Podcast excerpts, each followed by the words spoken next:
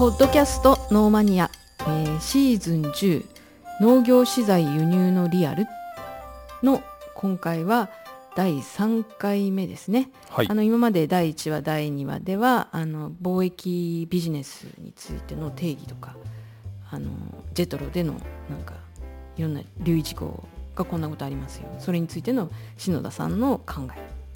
それから支払いについてちょっと複雑なんでちょっと紹介しますね。支払いのなんか条件のようなことの紹介。どっからどこまでが責任の範囲かとか料金がそれで変わっちゃうっていう。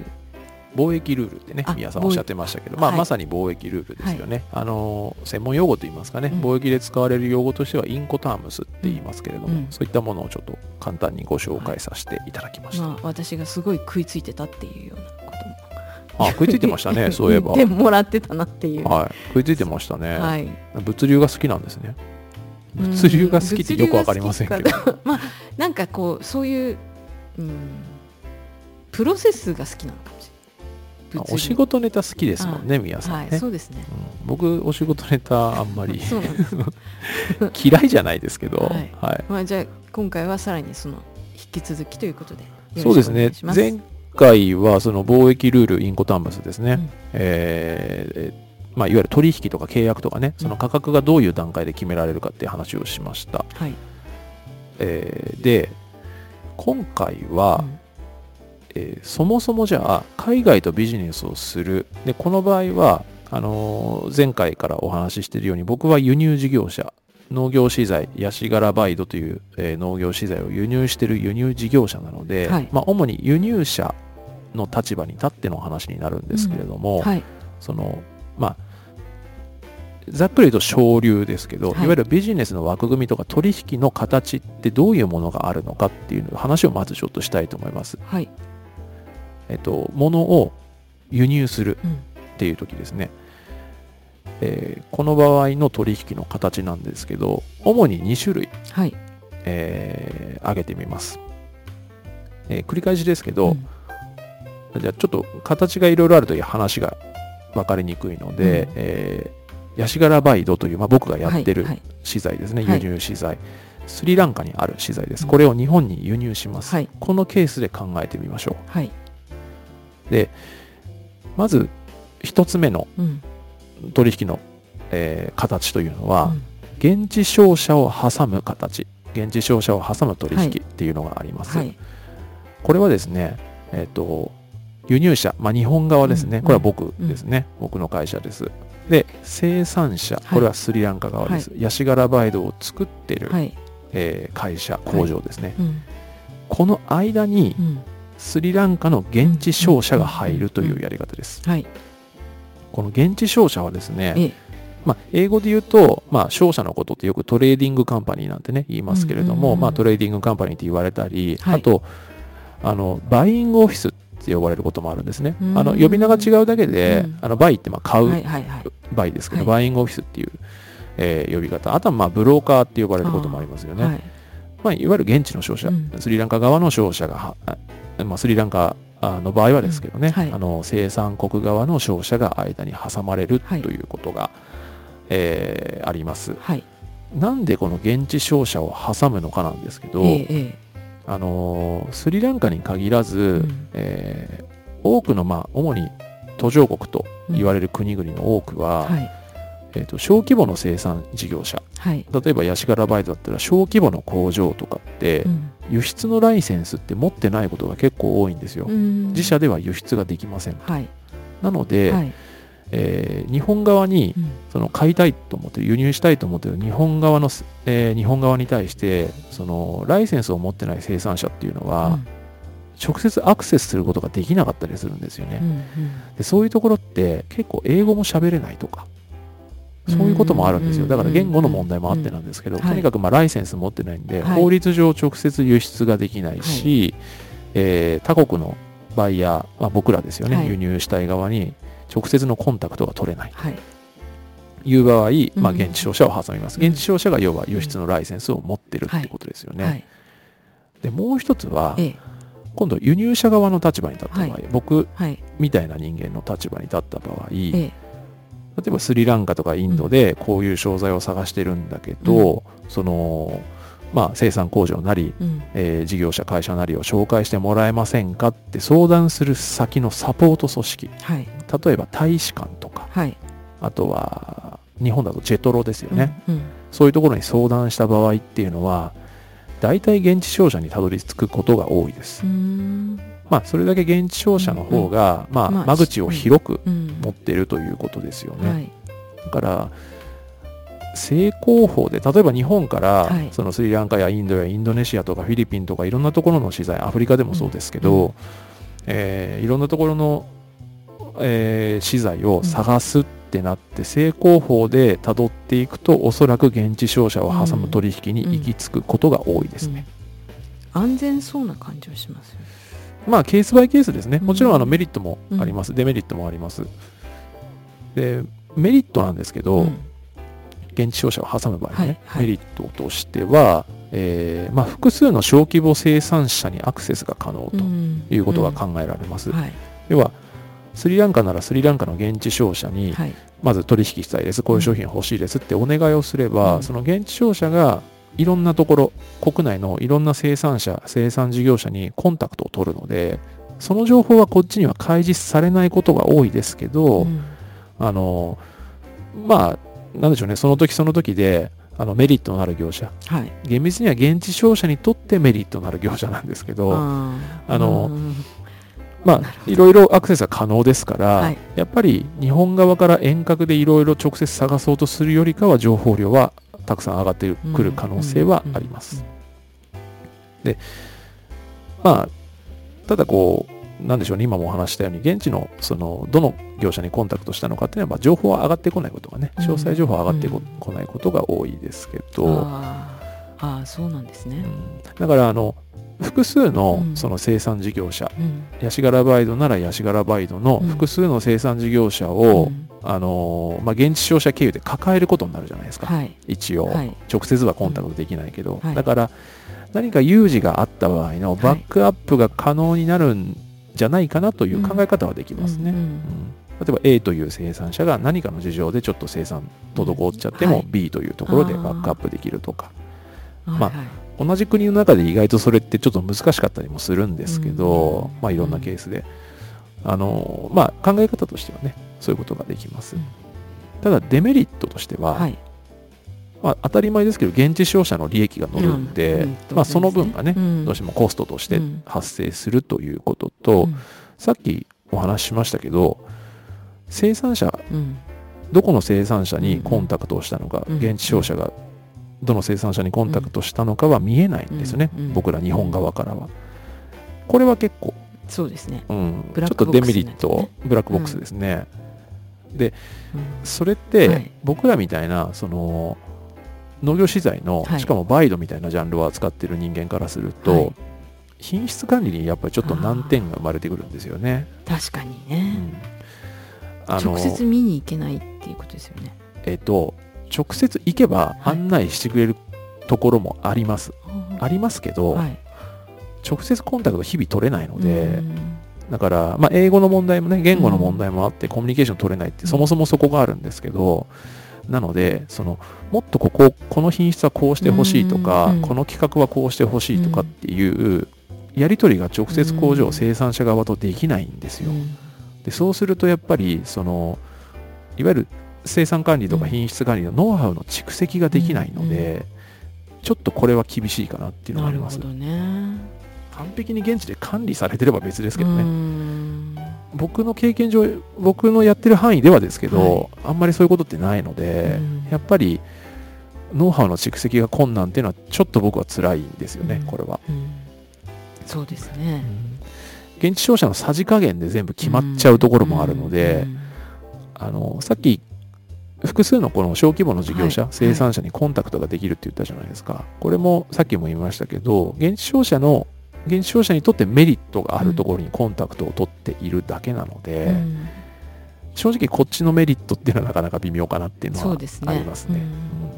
小中小規模のね生産,、生産者の方々にとってはそういう仲介してくれるところがあると助かるかもしれないですけどね。ですね。うん。ただ、まあ、ちょっとこれここまで踏み込んでいい話かどうか分かりませんけど、はい。その現地商社を挟んだ時に、うん。その小規模の現地商社経由で、えー小規模のはい。生産者事業者はい。に仕事を出すじゃないですか、はい。現地商社経由で、うん。適切な料金が払われてるのかなっていうのはちょっと心配になるんですよ。うん。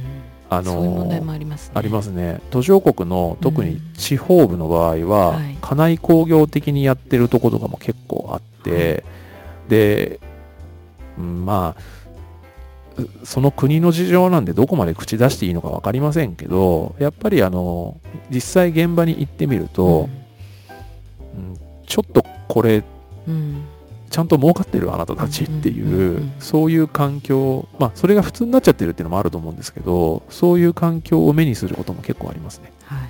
うん、だからできれば、うん。まあちょっと次のね話につながるんですけど、まあ直接やった方がいいんじゃないかな、うん。ということで2番目のうん。その取引の形としては、は現地の生産者と直接取引うん。ということですね、はい。要は現地商社とかはもう挟まないと、はい。うん。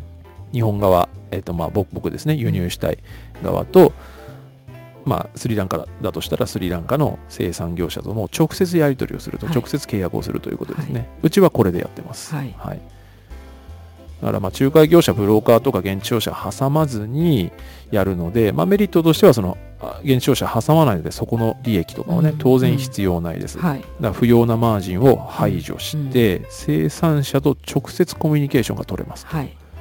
だからあのさっきの逆ですよね、うん。品質管理とか生産管理とかのノウハウの蓄積っていうことが可能はい。になります、はい。で直接やってるんで僕はもうその製造スケジュールの管理も全部共有してるんですよ、うんうんだから次これ作ってこれ作ってっていうあの要はオーダー順に作るわけではないのでう、んあの納期順に作るってこと？まあ納期順もそうですね。あとはその同じようなスペックの商品だったら一緒に作っちゃってもう一気に出荷しちゃった方が、工場側も負担が少ないしコストも安く済むので、こあのこれとこれ一緒に作って同じ時期に出荷していいって逆にスリランカから言われるんですよ。でそしたら僕はあ OK じゃあちょっと日本のお客さんにすぐ相談するわみたいな。そういうやり取りってうんフレキシブルに対応できるようにしとかないと、はいはい。やっぱり現地と直接やってる意味もないし、うんうんやっぱ現地の負担もうんできる限り抑えてあげないといけないのでそれって多分僕らの全体のメリットになるはずなんですよ、うう小回りが効きますよね。小回り効きますね、うん本当。なので、まあ、そういったその生産管理、品質管理のノウハウの蓄積が、はい。えー現地の生産者と直接やってるとはい。可能になります。うん。あと、まあ、もうそもそもほ基本中の基本なんですけど、ええ。どこでどうやって作られてるかっていうことをちゃんと可視化して、あのこういう工場で、うん。こういう名前の会社で、うん。うん。で、この商品は作られてますよっていう直接のアクセスが可能だし、うん。なんだったら、うん。来週行くわっつって飛行機乗って行く。でお客さん連れてくねっつって行くっていうことも全然可能なわけですよ。はい。あとこれは僕の経験則というか、あのなんですけどトラブルが発生した時うん。例えばちょっとその品質に多少問題があったとか、まあ、こういうこと言うとお客さん聞いてると怒るかもしれないですけど まあ正直ゼロじゃないんですよ。うんうん。あの全く使えないこんなのっていうことは経験ないですけどもうちょっとこうしてほしいとかこういうことがあったから月は改善してほしいみたいなことってまあたまにあるんですね。うん。でそういったトラブル対応の時うん。やっぱり生産業者と直接やってると対応迅速ですよ現地商社挟んでたら、うん。多分そんなことできないし、まあまあ倍時間かかりますよね。まあ倍で済めばいいかも。そうあとねうやむやになって終わることって結構ありますよ。やっぱり。あだから、うん、ーなるほどね。この生産業者と直接やり取りするっていうことの方がメリットはでかいですよね。うん。うんそういうところがねそうですね。ちゃんといいところがそういうところが見つかればそうですということね。ないですよね。うん。だからまあその現地商社を挟まずに直接やり取りをするっていう今メリットばかり話しましたけど、一応デメリットを挙げるとすると、はい。まあ、そもそもそういう良質な生産者にうん。アクセスできるかっていう問題ですよね、うん。今宮さんおっしゃったように、うん。見つかればいいなっていうところですけど、はい。そこはやっぱりまあ正直運もありますよね。うん。自分の知らない土地にて、うん。そういうところと取引ができるかどうか。うん。で僕なんかまさにそうなんですけど今僕が取引してるはい。あのスリランカの会社あるんですけどうちはもう一社に集約してるんですね、うん。大き大手の会社なんですけどそこはもうあの EU 圏とあと北中米ではトップシェア持ってるんでだからうん。僕が一人でフラフラ行って、うん。まあ、正直よく取引してくれたなって思いますね。はね。い。まあ、今となってはね、うん。もうそれも10年ぐらい前の話なんで、はい。今となってはうちもそれなりにはうんボリューそれなりのボリュームでお仕事をお願いしてるんでまああの一生懸命やってくれてますけどまあ よくやってくれたなって思,、相当大きい思ってます。ところなんですか？えっ、とすあ今ちょっとじゃあその、うんうん。今スリランカのね、はい。そのヤシガラバイドのはい、僕のお仕事ですね。ヤシガラバイドの、うん。生産してる会社さんの話ですけど僕がお願いしてるところっていうのは、まあ、名前出しちゃっていいと思うんですけどガルクっていう会社なんですが、はい。そこはスリランカって大手のそのヤシガラバイドの製造工場っていうか事業者がうん。大手が4つぐらいかうな、んあの現地にいたら誰でも名前を知ってるレベルのそのうちの1つですね。うんだからかなり大きいうんん。ですよ、トップクラスですね。まあよく取引してもらいましたね。まああのネタをばらすと、うん。ちょうど僕がその彼らにコンタクトしたタイミングって、はい。彼らが日本市場を持ってなかった時だったんですよ。はい。だから EU 圏とそれから北中米はもうすでにうん。今でも継続してお仕事してるんですけど、あと中国やってるんですけど韓国にも出してるかな、うん。韓国あと台湾にも出してるんですけど日本だけ彼らマーケット持ってなくて、うん。あのもともと実は持ってたんですよ。僕が絡む前は持ってたんですけどちょっと事情があってその取引が切れちゃったっていうタイミングの時に僕が登場して、すごい運ですね。タイミングが良かったんでしょうね、うん。それで。だからまあそういうその良質の生産者うん。に出会えるっていうところうんうんうんは正直運とかタイミングもね本当ですね。ゼロじゃないと思います、うんうんまあ、こういう言い方をするとね、うん。なんかそんな話になっちゃうのかよって感じですけど。いやいやいや。うんだからまあそういうところをねあのやっぱ自力で探す何らかの形で自力で探すっていうことがまあ僕の意見ですけどね、うん。現地商社とか挟まずに直接取引をするっていうのがやっぱベストなんじゃないかなと僕は思いますね。そうですね。これ、はいあの最初は現地商社と取引してて、はい。そのうちこう直接っていうのはやっぱりダメなんですかね。ダメだと思いますね。あの現地商商社は許さないよね。許さないと思いますしおそらくそのその先の相手ですか？直接取引したいと思ってる相手、うんもう多分それは受け付けないと思いますね。うん。でやっぱり、まあ、これ日本国内でもそうですけど、うん。うんその人間関係でもそうですけど、まあお取引でもそうですけど、まあそうですそねのいわゆる不義理と捉えるようなことをしたら、やっぱり仕事はそこで止まるでしょうね。で継続したとしても長続きしないですよ。うん。うん。だから、うん。うん。なるほどね。なんかねちょっとそんな話が出たんで、はい。あの多少ちょっと僕のね本当にまあ今も僕の意見を言いましたけど、はい。その個人的なええ感触というかその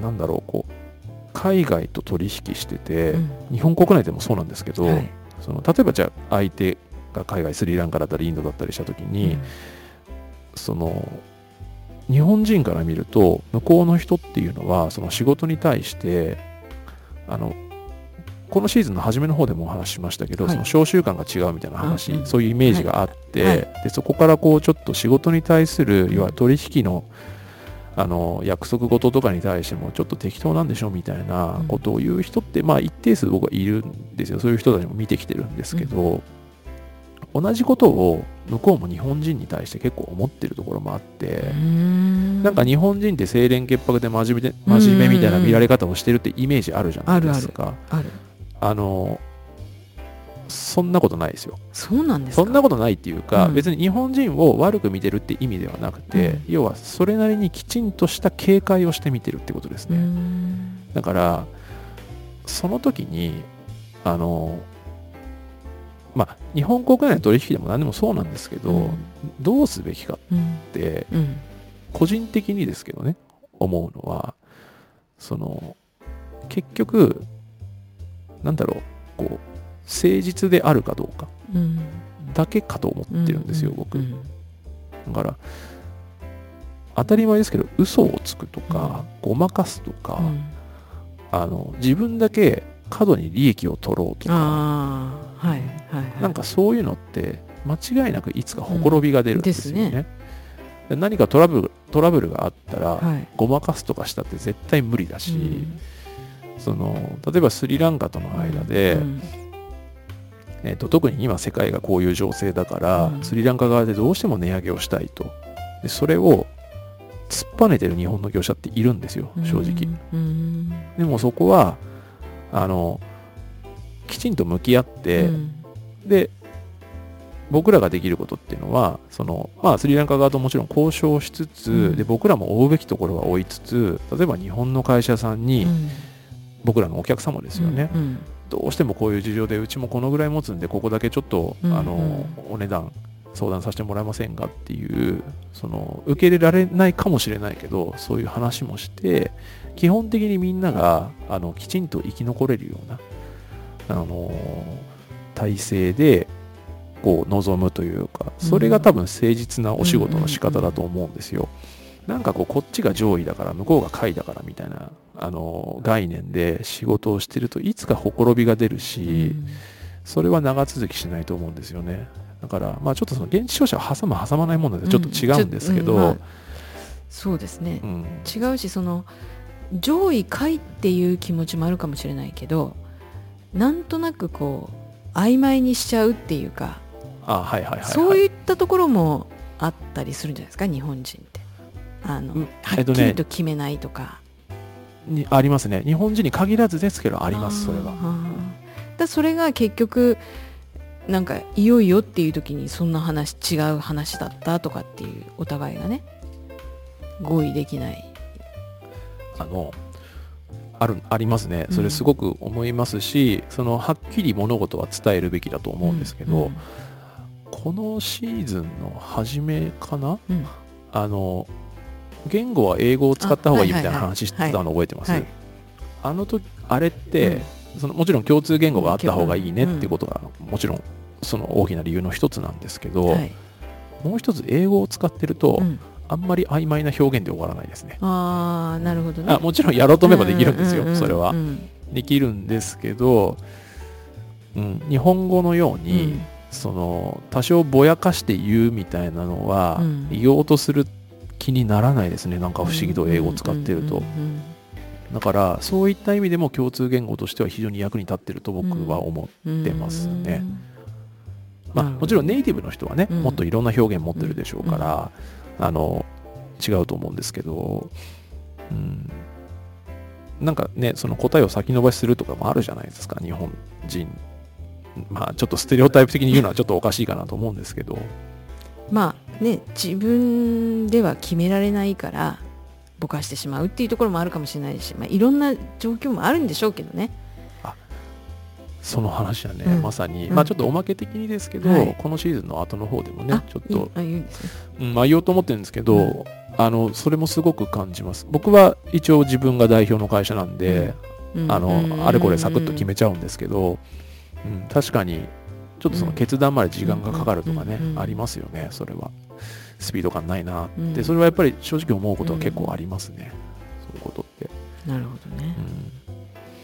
うん、なので、うん。すいません。ちょっとそんな補足はい。と言いますか、あのそっか。誠実にとか言っちゃった。なんか真面目に言いましたね。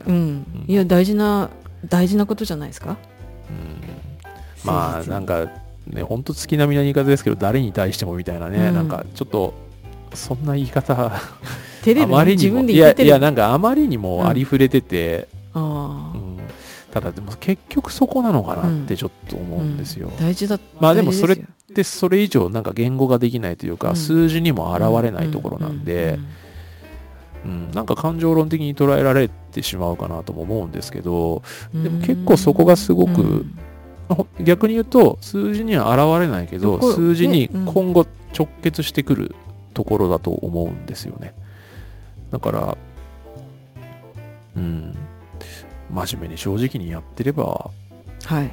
いいかなっ大切な基本だと思います。て思いますけどね、うん、あの継続的に続いてる会社はそれ大事にしてると思いますよ、ですよね、はい、うん。感情論とかじゃない気がする、まあ姿勢とかね、うん。そういうことかもしれないですね、うん。はい。なんか、うん。まあ、そんなことを思いました。はい。はい。なので、まあ、今ちょっとね、その取引の形ですね、海外との取引の形を輸入事業者の立場でお話をさせてはい。いただきまして、で、えっと、もう一個だけ、はい。あのーこれ補足の情報なんですけれども、あのー今取引の形の話をして、その前に、はい。えっと、貿易ルールですね、はい。あの輸入の時の、うんえー金額の設定の仕方をお話ししましたけど、うん。あのよくある質問なんですけど、これ、はい関税とか消費税についてだけちょっと話をしてみようと思います。はい。輸入の時のうん。関税消費税、日本の場合の話ですね。関税消費税って聞い、まあ、消費税はまあまあまあ知ってると思いますけど、関税って聞いたことありますか、ね、はい。あの日本にあまあやってきやってくる製品に対して税金かけるそうですね。っていうこはとぐらいしかわかりませんけど、いまあ、あの、おっしゃる通りというか、そのままなんですけど、それであの特計関税とかそういうのが輸入事情の時にありましたよね。ありましたね。うん。そうそう、そうなんですよ。一応ちょっと辞書的にはい。お話ししますと、はい。関税、まあ今、宮さんがおっしゃった通りなんですけど、はい。関税というのは国境または国内特定地域を通過する物品に対して課される税金なんですけど、これは昔の話です、うん今もこれはほぼない。うんですね、要はその国内関税というのは昔があったんですよ。例例えばあのこれは例ですよ。実際にあったわけじゃないんですけれども、北海道で作ったものを東京に持ってきたらその時点で北海道を出た時点で関税がかかりますとかね。江戸時代とかじゃなくて？実際にあったわけじゃないです一つの例として。国の中でどっかの地域で作ったものをはい。別の、国内の別の地域に動かしたら関税がかかるっていうのはあったんですよ。昔はね。でも今はないので、うん。一応言葉の意味としてはそういうことも含まれますよということですね。はい。あのいわゆる国内関税というものですけどこれは現代では禁止はい。あごめんなさい廃止になってます、はい。で現在では宮さんがおっしゃったように、うん。国外から輸入される物品、はい。まあ、輸入品ですね。これに課せられる税金のことを関税と言います。うーん。宮さん言ってたことですよね、うんうんこれって。ね。はい、だ例えばお米とかね、はい。海外から輸入したら今すごく高い関税がかかります。で、なんで関税かけるかっていうのは、まあ、その目的なんですけどね、はい。関税の。これは国家の収入の確保のためっていうことと、うんあとはその国内産業の保護ということで、お米なんかまさにそうですよね。そうですね。あとはまあ牛肉とか豚肉とかお肉類もね、うん。あの前に比べて関税下がったんでしたそうかね、そうですね。確か。はい。あの段階的にこう下げていかざるを得ないですよね。だから国内産業を守るためにうん。関税をかけるっていうこともあります。でただその関税に関しては、うん。あのそのさっき特計関税のお話もありましたけど、あのいくつかの優遇措置っていうのがねあります、はいこれは日本の場合ですけれども、あの特計関税というねその途上国保護支援のために、えー関税を撤廃するという特定の地域に対しては関税撤廃するというもの。あと WTO 協定っていう、うん。まあ、これも特計関税ではないんですけど要はその WTO という協定に加盟している国の中では、えっと、細かくその商品ごとに分かれてはいるんですけど、はい。えー協定に加盟している国同士でやり取りするときはじゃあ定関税率うんうん。低くしたりとか、あとはまあものによってゼロにしましょうねとか、まあ、同じことはこの WTO の協定の中じゃなくてそのはい。国と国と個別で協定を結ぶこともあります。あの国と国とでこの商品に関してはもう関税ゼロにしましょうねとか、はいそういうこともあります。だからまあそのいわゆる経済協定だったり、うん発展途上国の支援目的とか、はいそういったことでこの関税っていうのは、一応その原則の設定値があって、それよりも低くなったりとかっていうことがありますね。で、これ実はですね、その、まあ、誰も見ないでしょうけど、はいあの実効関税率表っていうのがあのネットで見れるんですよ。へえ、はい、実効関税率表一覧表ですね、一覧表であります。で四半期に1回ぐらい一応更新されてるんですよ。結構細かく更新されてるんで、まあ、ネットで見れますよ。まあ誰も見ないでしょうけど。あーあのこれそれは物とはい、重さみたいな量とのあれですか、量は書いてなかった。ものによっては量もあるのかな。あそうか量は 100g 単位とか 1kg 単位っていうふうにしとけばいいのかなあ、い。やえっとね、そういうのじゃなくて、えっとね、ごめんなさい、ちょっとうろ覚えなんですけど、きえっと、まずその、この関税率率表に書かれてるのは、確か量はない、なかったけど、ものによっては、うん。その、何トンまで、うん。例えば関税がゼロ、何トン以上、年間の中で、はいはいはい。1年単位の中で何トン以上は関税プラスになってきますよとか、そういうのが確かものによってはあったかな。だからそういうのは多分注釈で書かれてたりするんじゃないですかね。はい。標準の関税率。えっとね、これ、この表を見てもらうと分かるんですけど、あはい。標準の関税、関税がか、うん。あの関税率が書いてあって、ではい。その隣に例えば特権関税の場合は何パーセント、WTO 協定の場合は何パーセントみたいな、そういう書き方をしてます。あの分かりにくいですよ、うん。行政書類なんで。なるほどね。はい、じゃあこれ自分が輸入するものがどれに該当するかは自分でまあ基本は調べるんですかね。それがね、そうでもないんです。あそうでもない。もちろん見ますけど、税関の人が教えてくれるの？えっとですね、税関の人教えてくれるのかな、うんうんあちょっとリリアルでやると、うんはい。リアルのお話をするとね、はい。えっと、まずこの関税率表を見てもらうと見ないでしょうけど、見てもらうと分かるんですけど、はい。例えばその自分が輸入する商品ってあるじゃないですか、はい。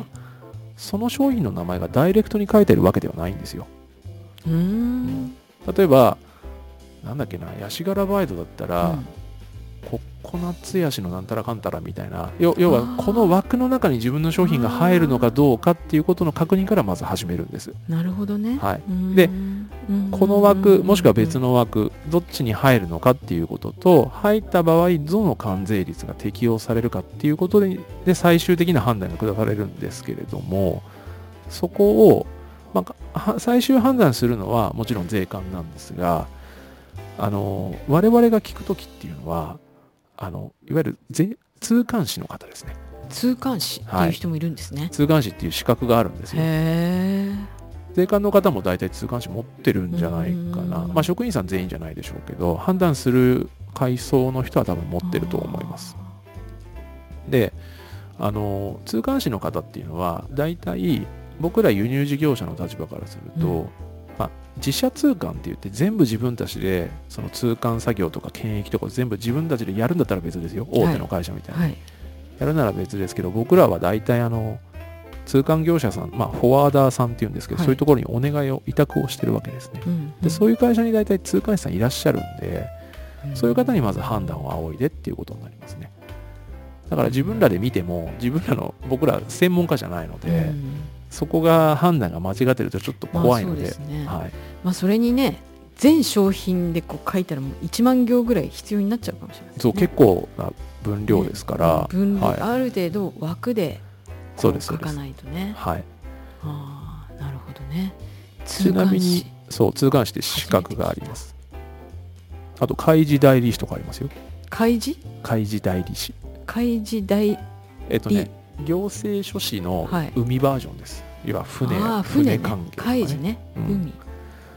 貿易とはねだから実は直接あんまり関わらないんですけど、あの海運会社とかは関わりますね開示代理士は、だから今言ったので全部日本の法律の枠内ですから、海外だとまたちょっと別物になります、まあはい。ちなみに、えー私がはい。輸入しておりますスリランカ産のヤシガラバイト、はい。まあ、インド産もうちはたまにやるんですけど、はい。まあ、主にスリランカ産、はい。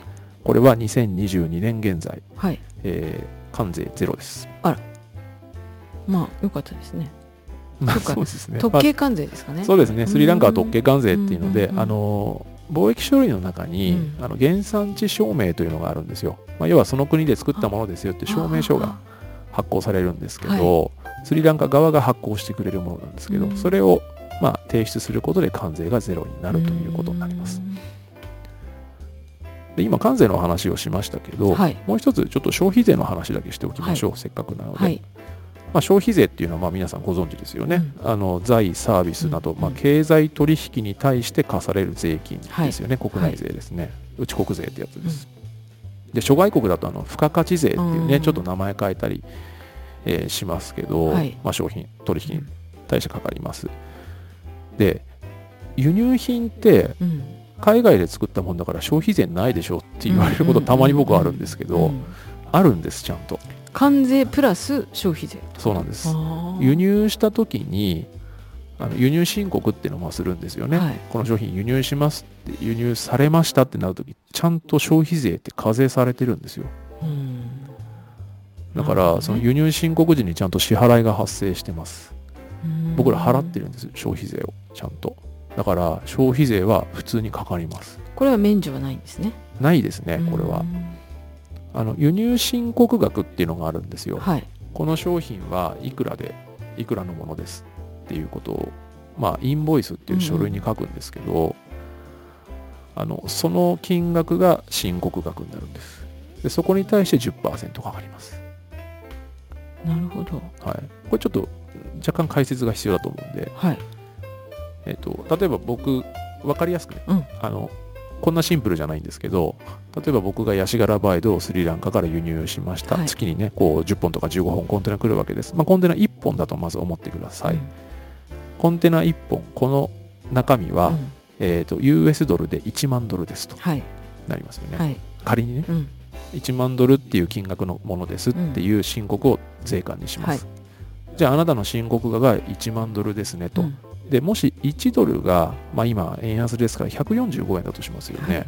そうすると1ドル145円で1万ドルを計算すると、うん。日本円で145万円になりまうす、ん。この145万円に対して10%がかかるんですね消費税として。なので消費税の輸入した時の消費税の納付額は14万5千円。うんなるほど。になるということでこす。こにも円安って関わってくるんですね。そうだから円安が進むと消費税額も納付額も増えるわけですよ。なるほどね、はい。そうなんですよ。まあ一応日本国としては潤うっていうこと。まあね、まあそうですけど。ちょっとだけ。うん、あのこうそれを実際買う人たちは大変だけど。そうですね。うーん。今ね、その円安でこの僕言っててこんなに払ってるんだって ね。まあ正直その1件あたりはこの100あの1万ドルでは済まないですからね、はいはい。もっと上の金額になっちゃいますけど。すごいですよね、この消費税の値上がり方も。そうなんですね。まあでもそれってほら皆さんがお買い物する時もはい。物価が上がればそこに対して10%かかる消費税額も上がりますから、うん。考え方は同じですね。うん。はい。へえ、ね、ちょっと本当にお仕事トークでしたけどね、今回は。貿易の世界ですね。はい、なんかあの取引のねこう枠組みというかうん形と、それから関税消費税というね、はい。税金面のちょっとお話をさせていただきました。はい、はい、なんとなくうん、伝わりましたかね、はい。これは。大変よく理解できました。ね、本当ゾンビの話してる時よりも、みやさんが本当に生き生きと、ね、えー。まあこっちが普通ですからね、ね。農業資材の輸入ですから、これ。はい。はいなので、うん。まあ円安の影響はやっぱ大きいですね、うん。本当にこれ。だからその納納税っていうかね消費税、関税はともかくねはい。あの消費税の課税額から見てもどうしてもやっぱ円安進むとうん。値上げをさせていただくっていうことうん。にならざるを得ないんですよね、うん。なかなかねちょっとこれは難しいところだなと思いますけれどもね。はい。はい。で今日はそうですね。今今回はちょっとここまでにしましょう。で、はい。えっと次回なんですけど、はい。この貿易の話は続くんですね、はい。あの農業資材の輸入の話続くんですけど、あのトラブルの話をちょっとしたいと思います。的中率が高いっていう。そうですね、はい。そうなんですよ。はい。ああのお客さんに怒られるようなことはあんまないんですよ、うん。あんまりはい。お客さん、うちのお取引先の方聞いてらっしゃるんで あんま言えないですけど、はいあのちょっと貿易のねうん。いろいろトラブルっていうかアクシデントですね。アクシデントですよはい。ね、そんな話をちょっと。予期せんうん、多分ね、皆さんそんなことあんのっていうのが中にはあるかもしれない。そんなネタをちょっとご紹介しますので、わはい。かりました。農業資材ね。みんな高い高いって言ってるけどうん。僕が値上げしたわけじゃないんですよ、うん。円安でね値上がってるだけなんでっていうこととはいそのね次はお話しするそのこんなトラブルを経験して回避しながら輸入してくれてんのねって 思ってくれたらちょっと嬉しいなっていうそんな話です。した。はい、はい。はい。じゃあまた次回、はい。ありがとうございましありがとうござたいました